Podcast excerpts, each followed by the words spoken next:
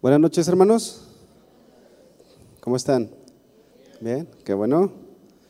Pues vamos a abrir la Biblia en el libro de Hechos, capítulo 26. El día de, de hoy vamos a, a ver una enseñanza que la he titulado El peligro de caer en la religiosidad. El peligro de caer en la religiosidad. La palabra religión tiene muchos significados según el contexto y la forma como se emplee. Ah, por ejemplo, a usted y a mí nos pueden decir religiosos por el simple hecho que estudiamos la Biblia. Pero en esta hora vamos a estudiar esta, esta, esta palabra y, este tema, de el peligro de caer en la religiosidad, desde el punto de vista de la Biblia y desde eh, el uso que le da la Biblia, la palabra religión, eh, se deriva del griego treskeia, que se, se, usaba para señalar al conjunto de ritos y signos externos, dice el diccionario, de un culto o creencia. La palabra religión, eh, según la Biblia, no hace mucho énfasis a la doctrina, sino más bien a los rituales y a las costumbres de esos tiempos. Y una, una persona religiosa es una persona que cumple con ciertos ritos externos, pero que internamente no está bien o no tiene una comunión con Dios. Y ahí en el, en el libro de Hechos, eh, Pablo narra su, su testimonio y él se llama a sí mismo religioso antes de ser cristiano. Dice Hechos 26.4, ya está ahí. ¿Sí? Hechos 26.4 dice, mi vida, pues, desde mi juventud, la cual desde el principio pasé en mi nación, en Jerusalén, la conocen todos los judíos, los cuales también saben que yo desde el principio, si quieren testificarlo, conforme a la más rigurosa secta de nuestra nación, Dice aquí, conforme a la más rigurosa secta de nuestra religión, perdón, viví fariseo. Es decir, que Pablo, Saulo en ese tiempo, se llamó a sí mismo o era él mismo un religioso. Era parte de la religión judía y era de una secta que era la crema innata de, de esa sociedad religiosa eh, que se llamaban los fariseos. Ahora, dentro del cristianismo han salido muchas religiones. No sé si usted conozca algunas, pero buscando hay, hay miles de religiones. Pero por dar algún ejemplo, pues tenemos la, la religión tradicional, la religión eh, católica. Esta nace originalmente del cristianismo. Es decir, que hubo cristianos que al enfocarse más en sus tradiciones, más en sus costumbres, abandonaron la fe y se volvieron religiosos. Pero no es la única, hay muchas, muchas religiones que se han desprendido de la Biblia. Inclusive muchas religiones usan la misma Biblia que nosotros usamos. Y esto sale de las filas del cristianismo. Usan la misma Biblia, pero ellos se enfocan más en las tradiciones. Por lo que todos todos aquí podemos eh, hacer de nuestra fe una religión más. No sé si usted eh, recuerda en este momento a personas que estando en la iglesia, en una iglesia cristiana, se volvieron religiosos. Por lo que hay un peligro en caer en la religiosidad. Y cuando el Señor Jesús vino a la tierra, uno de los adversarios que, que él tuvo, que el Señor eh, se enfrentó fue precisamente los religiosos, la religión. Él, eh, habían en, su tiempo, habían judíos religiosos, uno de ellos eran los escribas, los fariseos, los saduceos, eran personas que atacaban a, a Jesús, al Señor Jesús y a su obra. Los escribas y los fariseos eran los descendientes de los profetas, eran del pueblo judío, eran los transmisores, los, eran los portadores de la ley. Sin embargo, ellos habían hecho de la, de la, de la Biblia, del Antiguo Testamento, en este caso una religión más. Y Jesús nos describe perfectamente a los religiosos, por, eh, por lo tanto vamos a ver algunas características de, ellos. Y esperamos que, que no nos identifiquemos con algunas de ellas. Pero si usted se identifica con alguna de ellas, pues eh, hoy es el día para que nosotros podamos eh, cambiar, podamos tomar una, una dirección diferente. Vamos a abrir la Biblia en Mateo capítulo 9, versículo 9, por favor. Vamos a ver algunas características de los religiosos del tiempo de Jesús. Mateo 9, 9. Pasando Jesús de allí, vio a un hombre llamado Mateo. Mateo era un, un publicano que estaba sentado al banco de los tributos públicos y le dijo, sígueme. Y él se levantó y le siguió. Y aconteció que, estando él sentado a la mesa en la casa, he aquí que muchos publicanos y pecadores que habían venido se sentaron juntamente a la mesa con Jesús y sus discípulos. Es decir, que Mateo había invitado a sus amigos y pues sus amigos eran igual que, que él, publicanos y pecadores. Cuando vieron esto, los fariseos Recordemos que Pablo era uno de, uno, un fariseo también, pero cuando, no estaba ahí Pablo, pero aquí va a describir a los fariseos. Dice, cuando vieron esto los fariseos dijeron a, a los discípulos de Jesús, ¿por qué come vuestro maestro con publicanos y pecadores? Fíjense cómo es que los fariseos que eran religiosos en el tiempo de Jesús, ellos pensaban que estaban bien. Y no solamente un religioso piensa que está bien. Un religioso también juzga la actitud de un cristiano o inclusive del Señor Jesús. Los religiosos, en, en, este caso los fariseos que estaban allí, no se sentían cómodos con Jesús. No se sentían cómodos con lo que enseñaba Jesús, porque la vida y la enseñanza de Jesús los confrontaba porque ellos pensaban que estaba bien y Jesús decía lo contrario.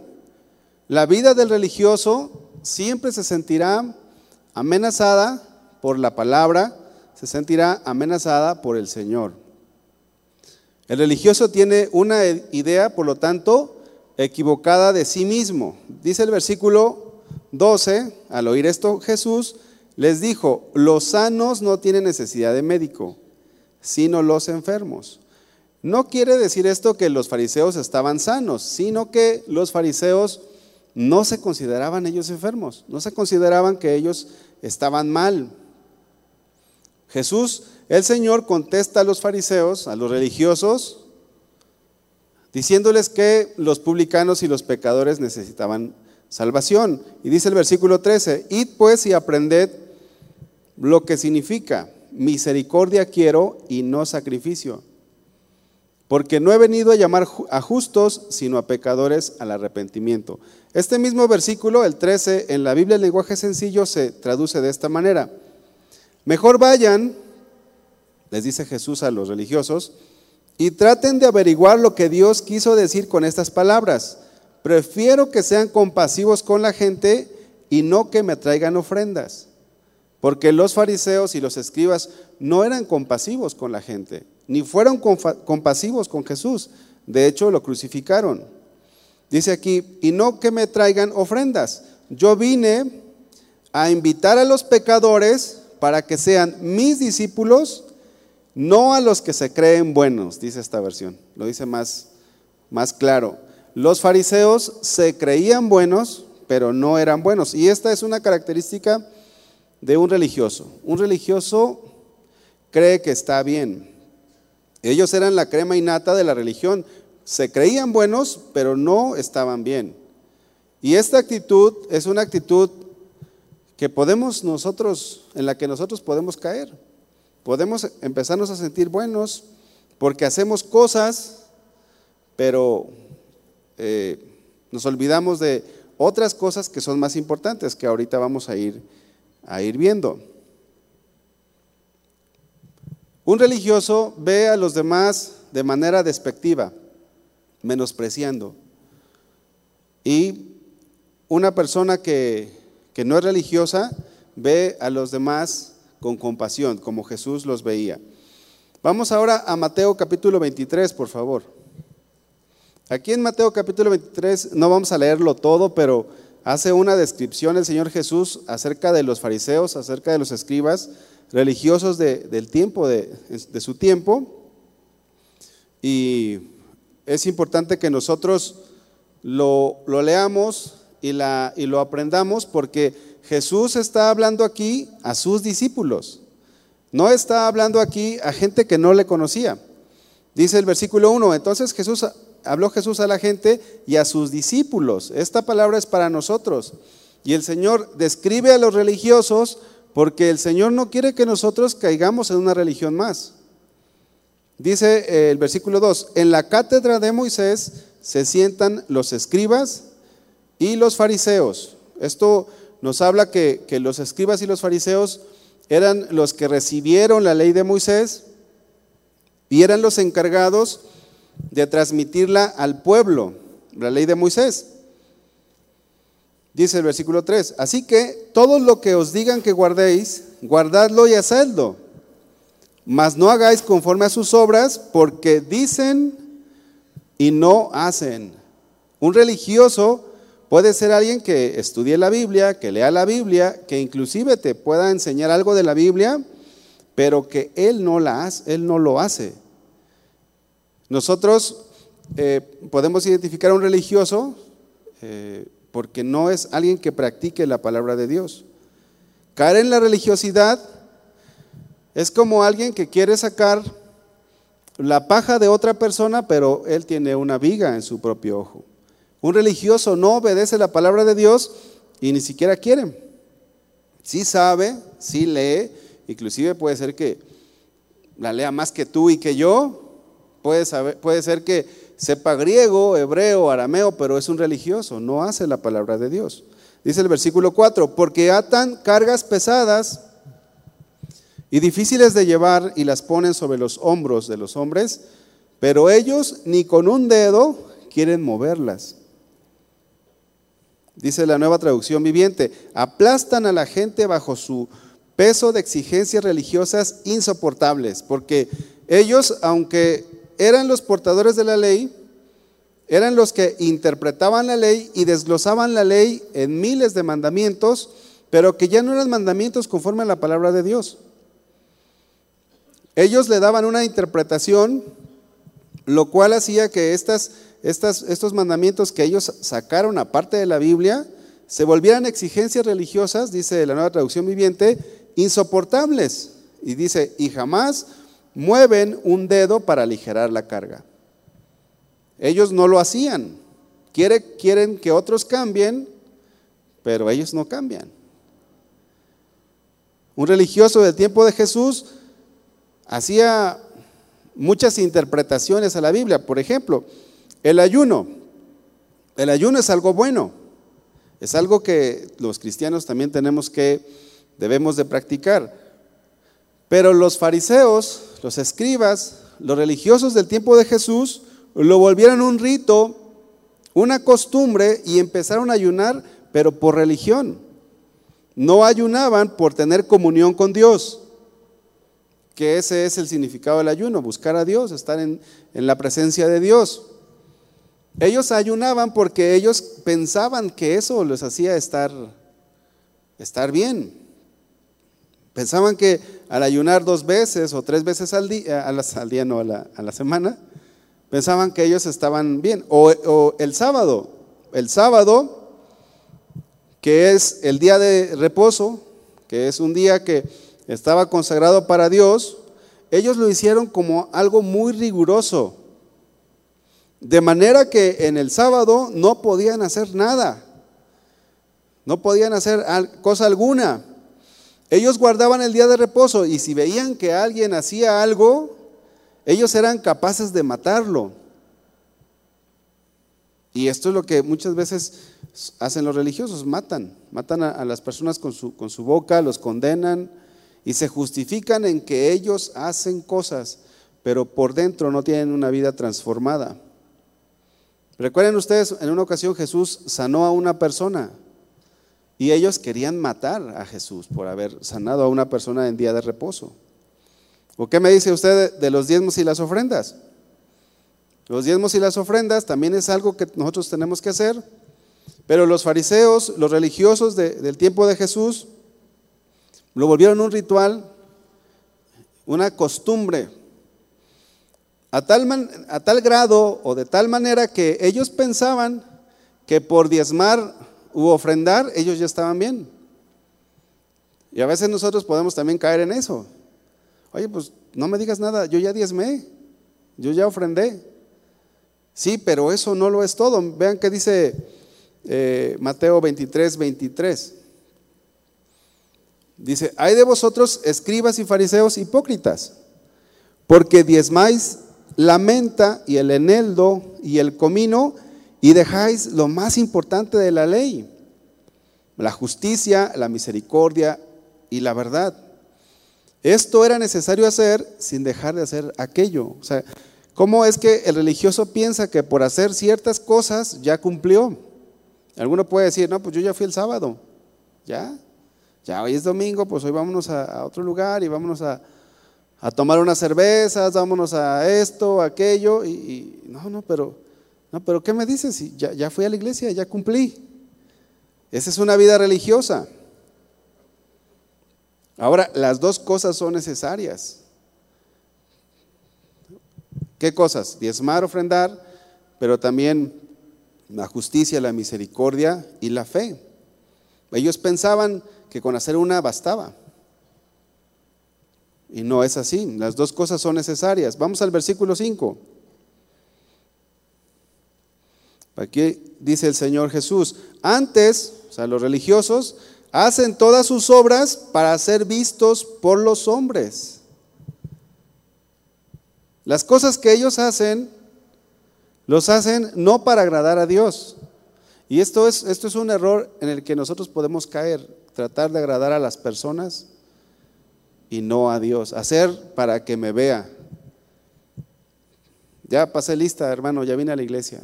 Y saludas al pastor a propósito para que vea que, para que el pastor vea que, que veniste. Y el que tiene que ver que, venimos es el Señor y aparte venir con la actitud correcta. Pero dice aquí que hacen todas sus obras para ser vistos por los hombres. Hay un dicho que dice, el hábito no hace al monje. ¿Se han escuchado ese dicho?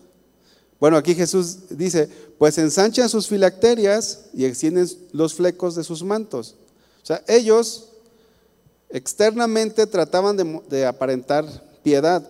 Y el dicho que conocemos dice, el hábito no hace al monje, es decir, que una persona, aunque se vista de monje, no por eso es monje.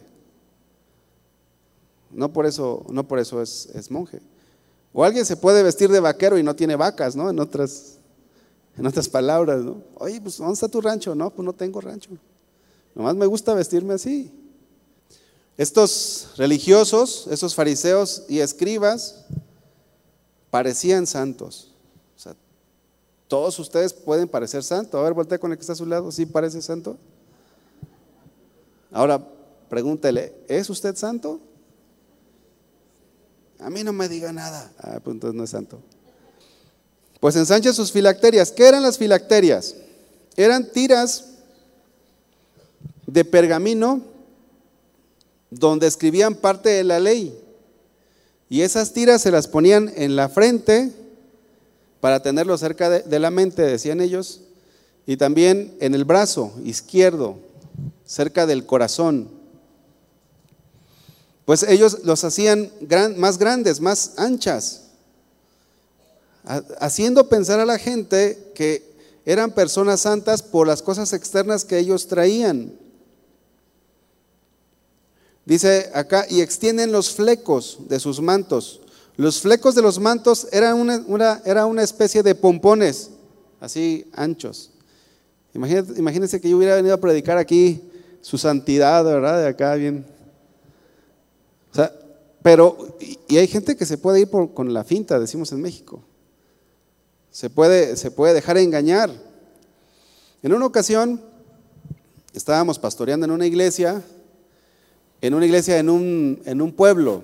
Y en un pueblo, pues no es muy común que la gente use, use un, un traje, ni, ni aquí. Casi cuando venimos a la iglesia, la verdad es que pocas personas vienen con traje. A veces los domingos en el de las 11 se ve un poquito más de hermanos que llegan con traje. Pero allá en un rancho, pues, pues llegan con botas, ahí sí llegan con botas. pero llegó y, estaba así como, como ahorita predicando, nada más que era un domingo, y, entró una persona allá, entró y, se sentó, y, la persona que iba entrando era una persona de traje y con una Biblia de esas grandotas, esas que pesan como dos kilos, grande. Y yo dije, híjole, pues a lo mejor el pastor mandó a un supervisor o alguien aquí que me, que me checara a ver qué estoy haciendo. Y al final, pues dije, pues a ser algún pastor que nos está visitando. Ya era una persona como de 60 años, 62 años aproximadamente. Y me acerqué al final y le dije, hola, ¿cómo está? Hasta le dije hermano, fíjese. Hola hermano, ¿cómo está? Pues yo no sabía si era hermano o no. Y me dice, bien, gracias a Dios, pues quería, quiero hablar con usted. Le digo, ah, sí. Le digo, sí, pues a sus órdenes. me dice, es que vengo porque me interesa una hermana de la iglesia. Le dije, ah, le digo, ¿y es usted cristiano? Me dijo, bueno, yo algún día llegué a ir a una iglesia cristiana en otro lugar. ¿Qué pasó? Me apantalló, ¿sí o no? O sea, yo de repente dije, no, pues ha de ser un gran cristiano. ¿Por qué? Por su forma de vestir. Así eran los escribas y fariseos. Ellos aparentaban por su forma de vestir, por, por lo que ellos hacían, que tenían, que eran hombres piadosos, pero en realidad no. ¿Por qué? Porque lo que nos hace verdaderamente cristianos es los frutos, es lo interno, nuestro, lo que evidencia que somos cristianos es nuestro carácter. ¿Cómo va a saber alguien si una persona es cristiana o no? Por sus frutos. Aquí con, los jóvenes, a veces llega algún muchacho y me dice, oye, fíjate que, que me gusta una muchacha, o alguna chica llega, oye, fíjese que me gusta un muchacho. Le digo, ah, pues qué bueno. Digo, ¿y qué? ¿Va en serio la cosa o no? Y, la primera pregunta que le digo, oye, ¿y es cristiano? Bueno, pues viene a la iglesia todos los, todos los fines de semana. ¿Usted cree que eso lo hace cristiano una persona? No, es, cierto, o sea, no, eso no te hace cristiano. Entonces, les digo, mira, pues el casarse es una decisión para toda la vida. Por lo tanto, tú tienes que asegurarte que el chico o la chica que te gusta, con la cual quieres pasar tu vida, sea cristiano, sea cristiana. Y eso solamente en el trato. Pues conócelo, platica con él, con ella, sean amigos, porque parecen, parecen, pero eso es de forma externa. Vamos al versículo 25. Fíjense qué dice este pasaje. Hay de vosotros escribas y fariseos hipócritas. ¿Ven cómo lo llama Jesús? Porque limpiáis lo de fuera del vaso y del plato, pero por dentro estáis llenos de robo y de injusticia. Eran personas que robaban a los demás, que se robaban los diezmos, que se robaban las ofrendas. Fariseo ciego, limpia primero lo de dentro del vaso y del plato para que también lo de fuera sea limpio. Versículo 27. Hay de vosotros escribas y fariseos hipócritas, porque sois semejantes a sepulcros blanqueados, que por fuera a la verdad se muestran hermosos, mas por dentro están llenos de huesos de muertos y de toda inmundicia. Así también vosotros por fuera la verdad os mostráis justos a los hombres, pero por dentro estáis llenos de hipocresía e iniquidad. Eran personas que aparentaban. Ahora, hermano, no nos vayamos al, extremo, no, digas tú, bueno, pues lo que importa es lo de adentro del vaso. No le hace que por fuera estemos todos sucios y todos así este, andrajosos y no. O sea, las dos cosas son importantes. El problema aquí es que estos estaban yendo nada más hacia lo externo. Porque a veces, a veces decimos, no, ah, bueno, o la gente dice, nosotros no, pero a veces la gente puede decir, no, no sé religiosos. ¿Cómo que, se vistan así o así? No, bueno, pues es que eh, el hábito no hace al monje, pero al menos sabes que puede ser un monje, ¿no? Y a, veces sí está en la otra parte, dice, oye, este pues, dice que es cristiano, pero no parece. O sea, aquí el Señor nos está hablando de que las dos cosas son importantes. Porque inclusive en la ley de Moisés estaba la forma de vestir de un sacerdote. Y ahí decía que tenían que tener un letrero que decía santidad a Jehová. Entonces, eh, no tenemos que irnos tampoco al, otro, extremo, pero sí es muy importante que nos cuidemos de no ser unos religiosos, porque por ejemplo, yo estoy vestido ahorita de traje, pero eso no me hace más santo, pero por, la actividad que estamos eh, desarrollando, pues es importante esta forma de, vestirse. ¿Sí me explicó? Y el Señor Jesús les habló claramente, y, es muy importante que, que a nosotros se nos hable claramente de no volvernos unos religiosos, hermanos. Es muy importante. Inclusive Jesús, vean, en el Mateo capítulo 5, versículo 20, Mateo 5, versículo 20, dice, porque os digo que si vuestra justicia no fuere mayor que la de los escribas y fariseos, no entraréis en el reino de los cielos. Los escribas y los fariseos no se iban a salvar. Y es que la, la religión no salva a nadie. Dice la Biblia lenguaje sencillo.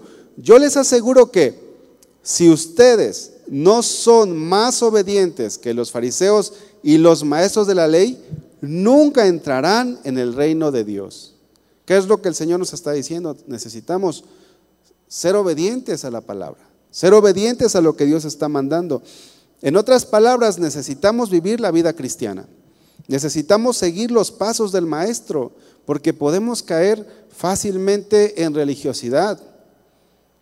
Es decir, que como usted vino, así se vaya. Ahorita en la, en, la alabanza, pues estaba la presencia del Señor. Pero miren, Jesús estaba delante de los escribas y los fariseos y no cambiaban. Es más, Judas estuvo allí todo el tiempo. Y es importante que nosotros no caigamos en la religiosidad. Necesitamos vivir vidas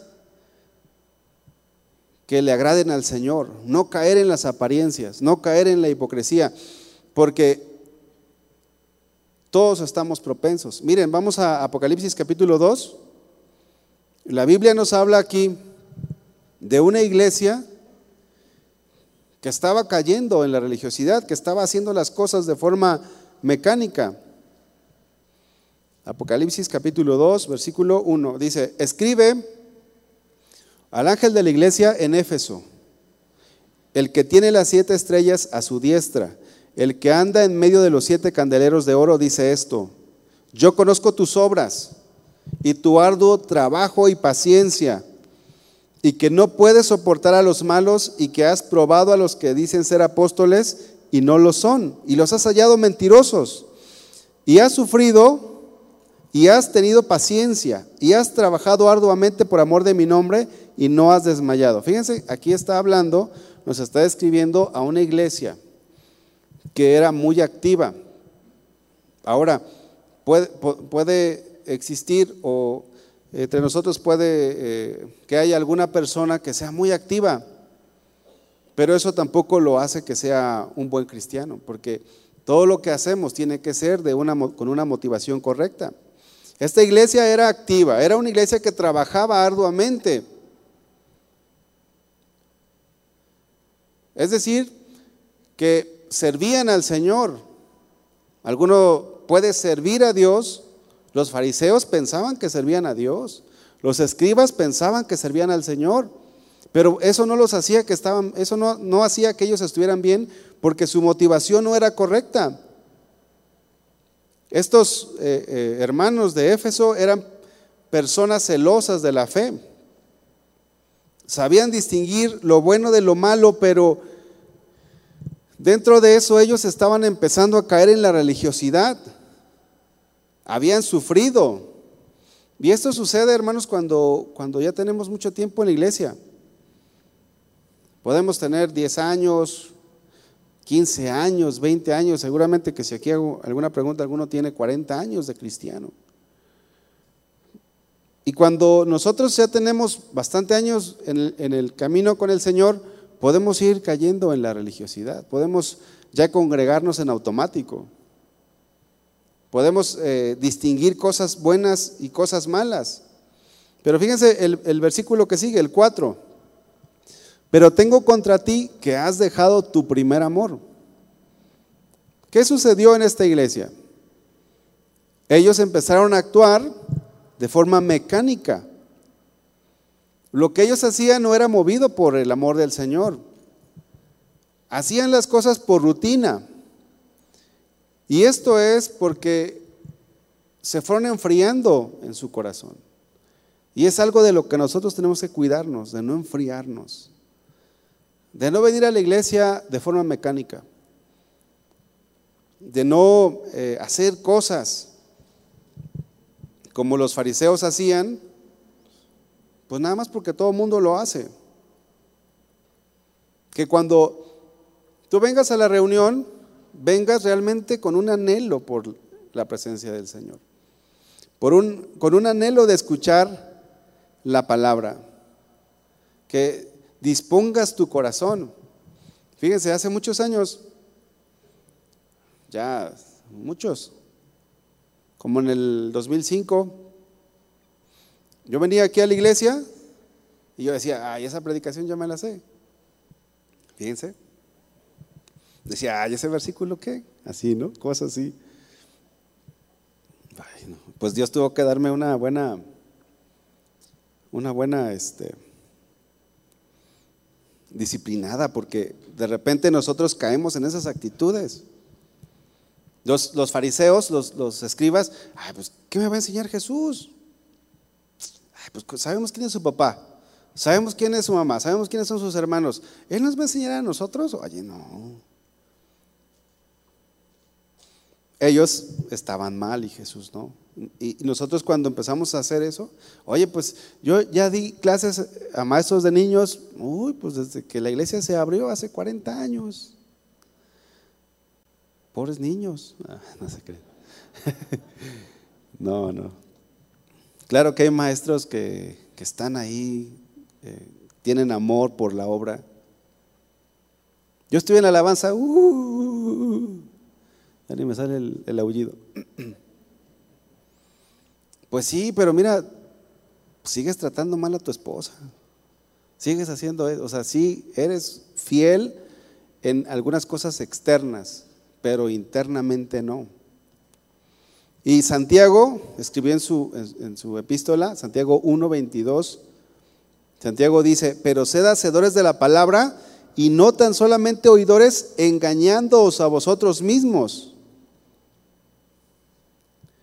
En una ocasión una, una persona dijo, cuando se terminó su sermón, dijo, bueno, ya se terminó parte de la enseñanza, la parte A, Falta la parte B.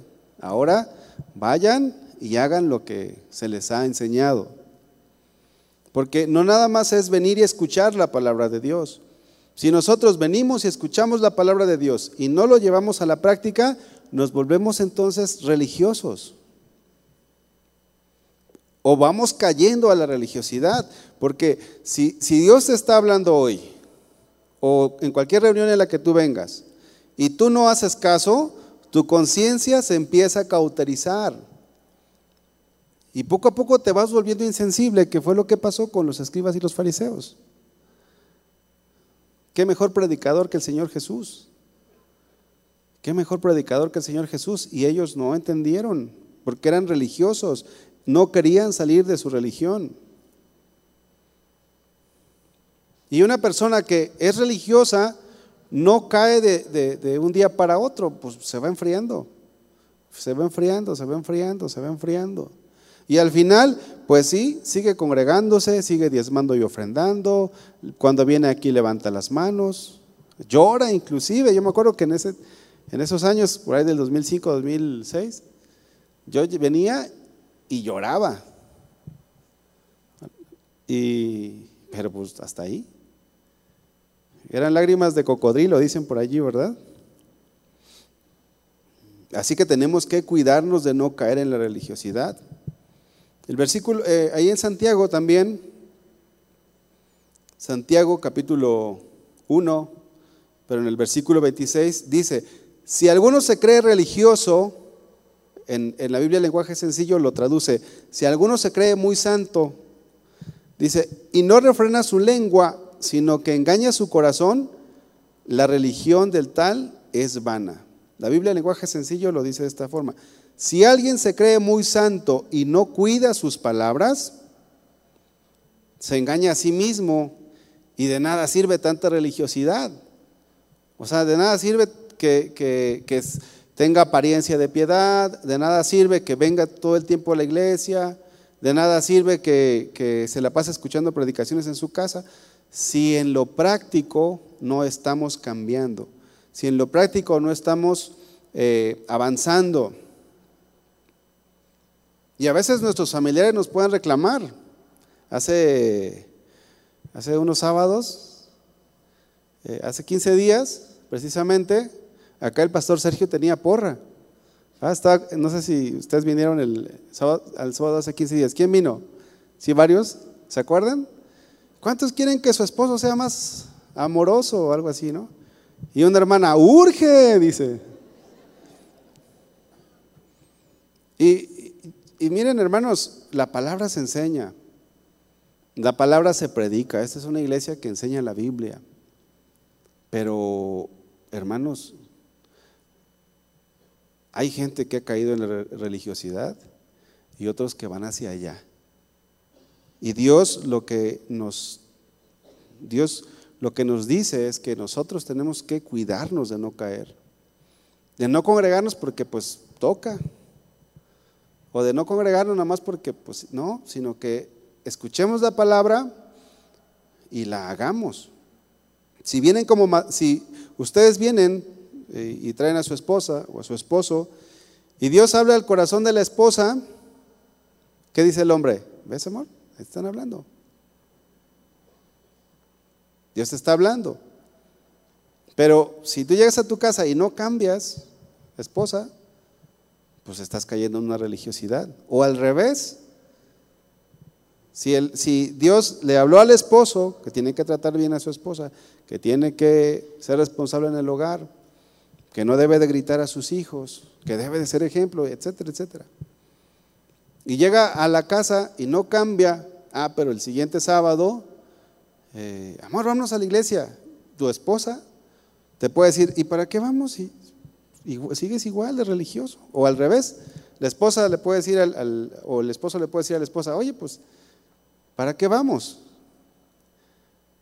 Y miren, los religiosos, dijo Jesús, ni entran ni dejan entrar. Por eso es que esto es muy importante. A veces Nuestros hijos pueden recibir una mala, una mala enseñanza de nosotros como padres y somos piedra de tropiezo.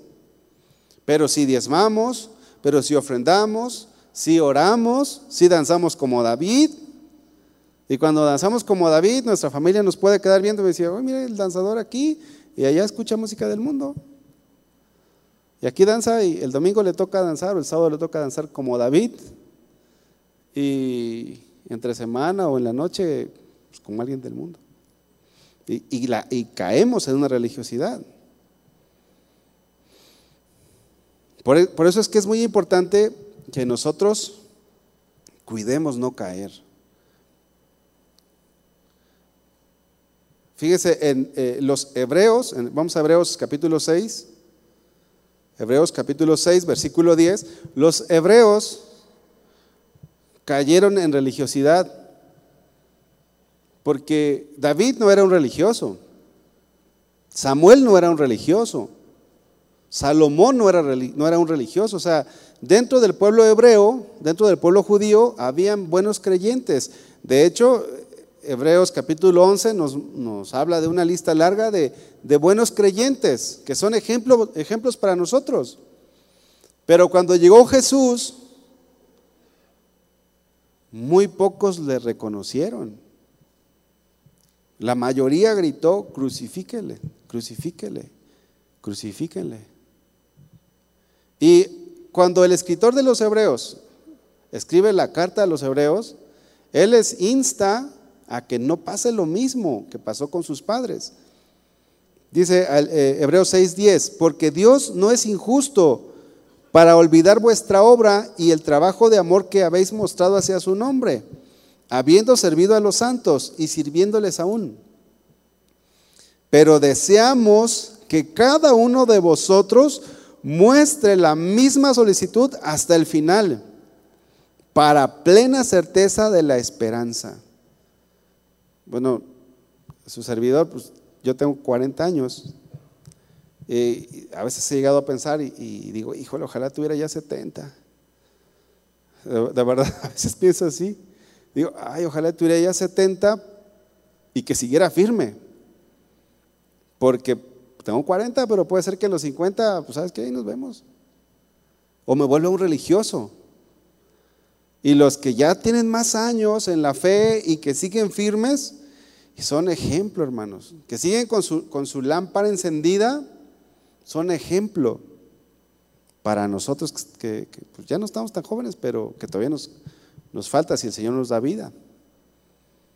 Y, si a veces digo, no, no, pues, si terminara ahora la carrera, yo creo que sí me iría bien allá con el Señor. Pero dentro de unos años hay que permanecer firmes y no caer en la religiosidad.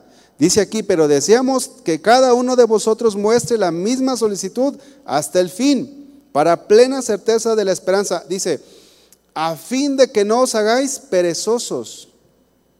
Esta palabra perezoso nos habla de alguien que es indiferente hacia la palabra. Y este es, esto es algo que nos puede suceder a nosotros que nos congregamos siempre. Nos congregamos siempre y siempre estamos aquí. Nos vamos haciendo indiferentes a la palabra. Y eso es caer en la religiosidad. A fin de que no os hagáis perezosos, sino imitadores de aquellos que por la fe y la paciencia heredaron o heredan las promesas. El pueblo hebreo había caído en religiosidad cuando Jesús vino. Y los cristianos que se convirtieron, ustedes recuerdan, que cuando Pedro predica se convierten miles. Bueno, pues se va acabando el cristianismo. Y ahora vamos a, Jerusalén o vamos a Israel y es poco, son pocos los cristianos que hay allí, porque la gente cayó en religiosidad. Ahora, ¿cómo nosotros debemos de evitar la religiosidad? ¿Cómo nosotros podemos salir de ella, inclusive si alguien está está en la religiosidad aún. Pues debemos de procurar que siempre haya en nosotros un anhelo por agradar a Dios. Siempre debemos de tener en nosotros un anhelo por agradar a Dios.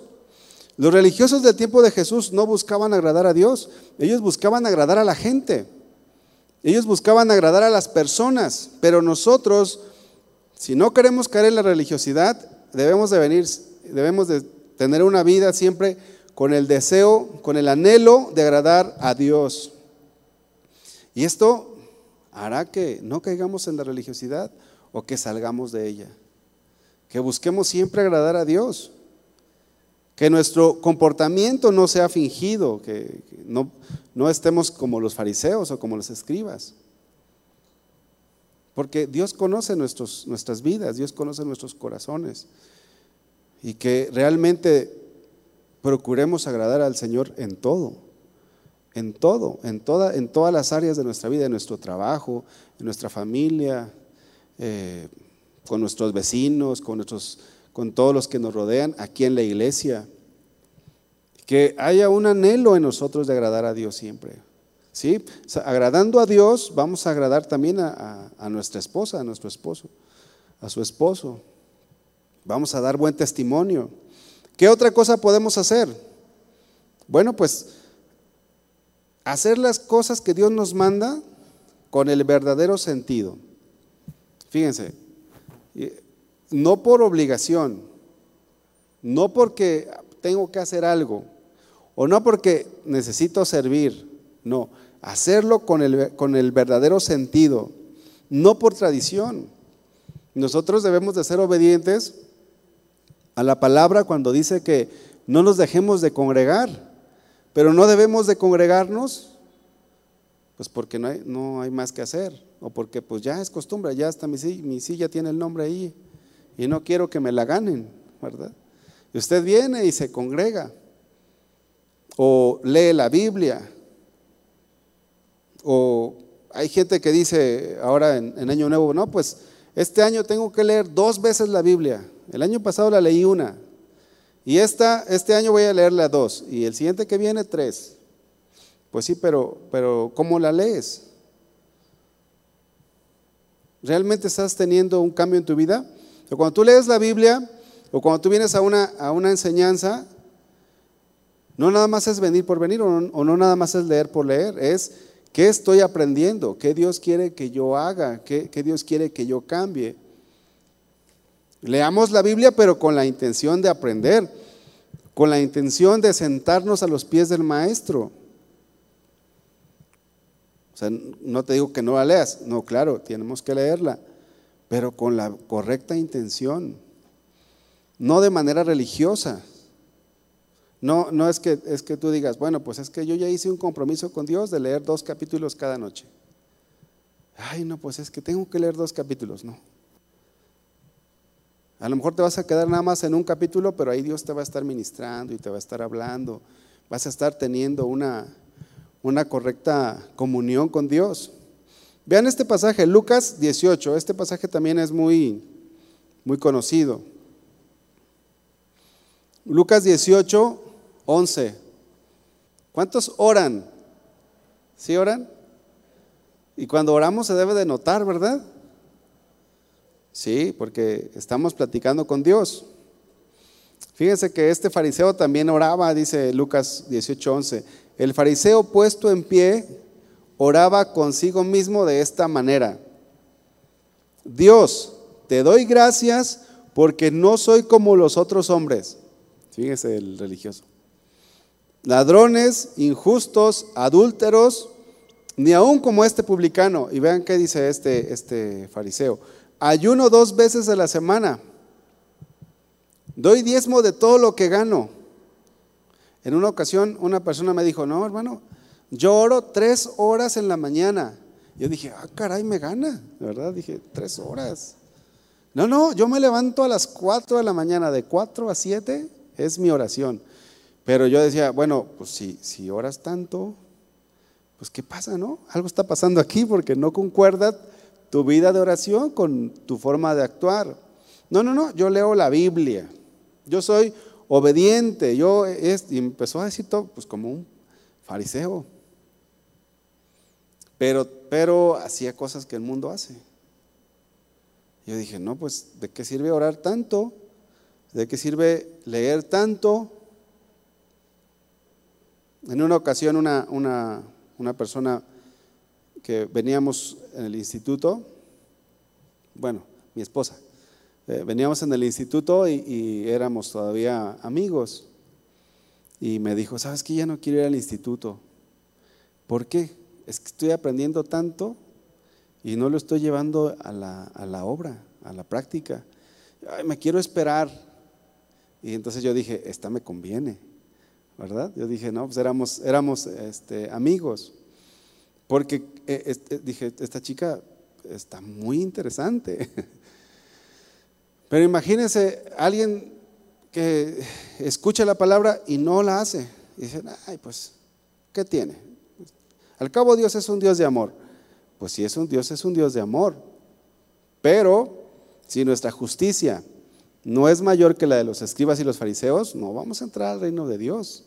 esto no significa que la salvación sea por obras, pero nuestra salvación se debe de evidenciar por medio de lo que nosotros hacemos. Este publicano, este fariseo decía, ayuno dos veces a la semana, doy diezmos de todo lo que gano.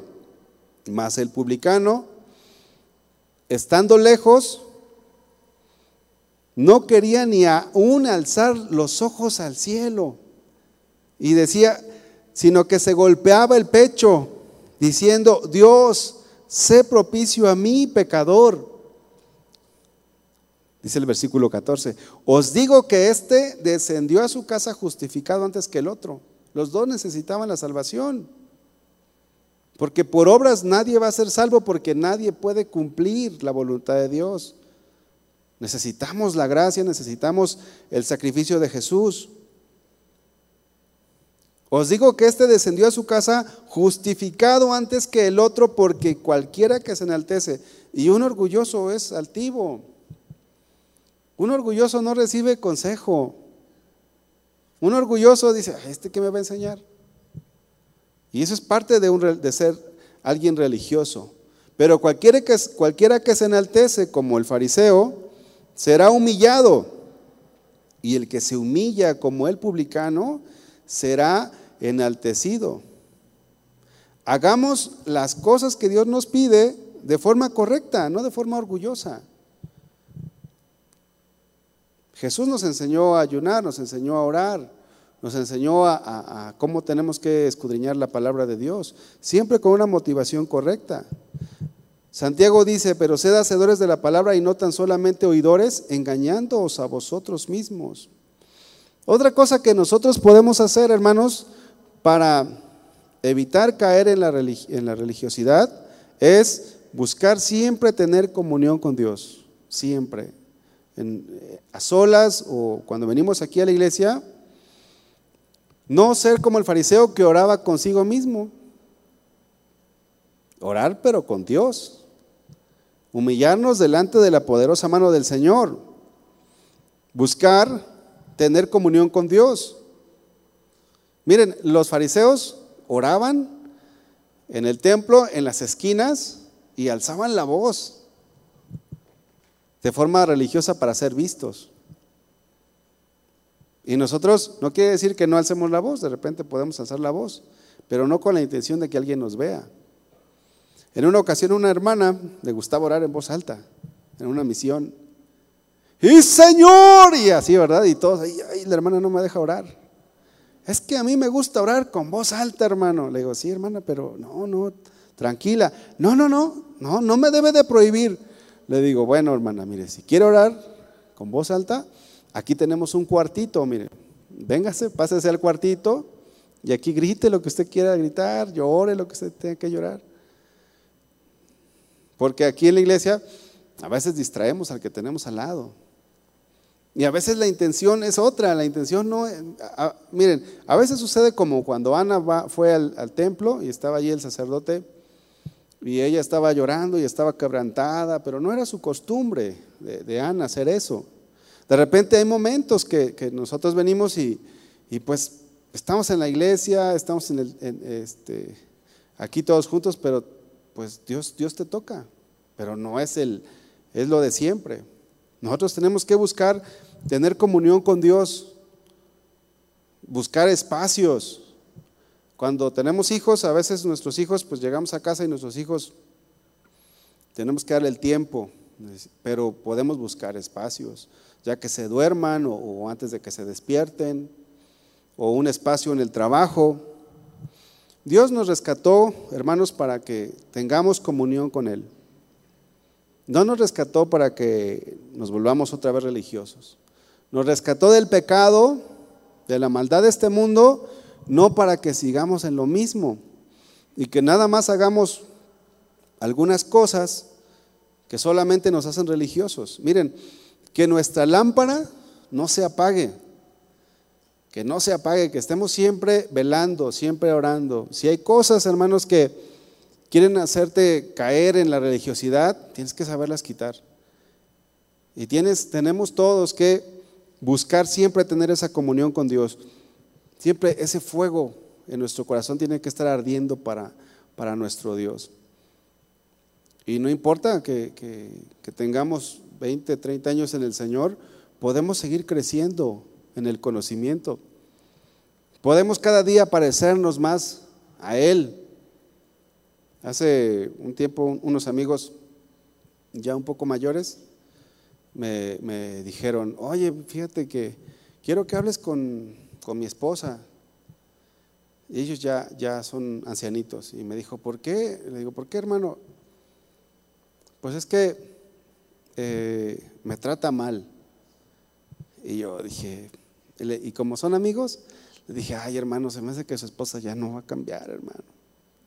Le dije, le digo, no, no se cree. Y la hermana, pues amiga también, me queda viendo, ah, ya Arce, me dice, no, no, sí. Todos podemos, aunque estemos grandes, jóvenes, en la edad en la que tengamos, podemos seguir creciendo espiritualmente. Podemos conocer cada vez más al Señor, podemos tener comunión con Dios, que nuestra lámpara, hermanos, no se apague, que nuestra comunión con Dios se mantenga ferviente. Hasta el último día, hermanos, hasta el último día que el Señor nos permita vivir. Y por último, para que no caigamos en la religiosidad, hay que considerar que la religiosidad no nos conduce a Dios. Y esto debería de ser un motivo suficiente para nosotros eh, esforzarnos por mantener nuestra, nuestro cristianismo activo. Es como si, si, estuvieras cayendo al fuego y de repente dices, oye, no, pues me voy a quemar, pues hay que salir, hay que avanzar. Amén, hermanos. Vamos a ponernos de pie, vamos a, vamos a orar. Vamos a pedirle al Señor que nos ayude a no caer en la religiosidad. La Biblia, hermanos, dice, y por haberse multiplicado la maldad, el amor de muchos se enfriará. Es una característica de los últimos tiempos. Por haberse multiplicado la maldad, nuestro corazón puede irse enfriando. Por haberse multiplicado la maldad, poco a poco nosotros podemos ir cayendo en la religiosidad. Podemos decir, pues al cabo los demás lo hacen. O inclusive te puedes justificar en el hecho de que algún cristiano o alguna cristiana no se porte bien. Puedes decir, al cabo, pues tal persona dice que es cristiana y lo hace. A mí me dijeron que tomar no era malo, a mí me dijeron que hacer, que decir malas palabras no era malo, a mí me dijeron, y puede uno justificarse por haberse multiplicado la maldad. El amor de muchos se puede enfriar. ¿Y qué sucede? Que vamos cayendo poco a poco en la religiosidad. Pero Jesús el Señor dice, mas el que persevere hasta el fin, este será salvo. Vamos a orar. Señor, en esta hora te damos gracias por tu palabra. Gracias por tu advertencia, Señor, de no caer, de cuidarnos, de no caer en el activismo o en el ritualismo, en hacer las cosas de forma mecánica sin un sentido. Tú hablaste mucho, Señor, acerca de los escribas y de los fariseos, Señor, que eran personas religiosas.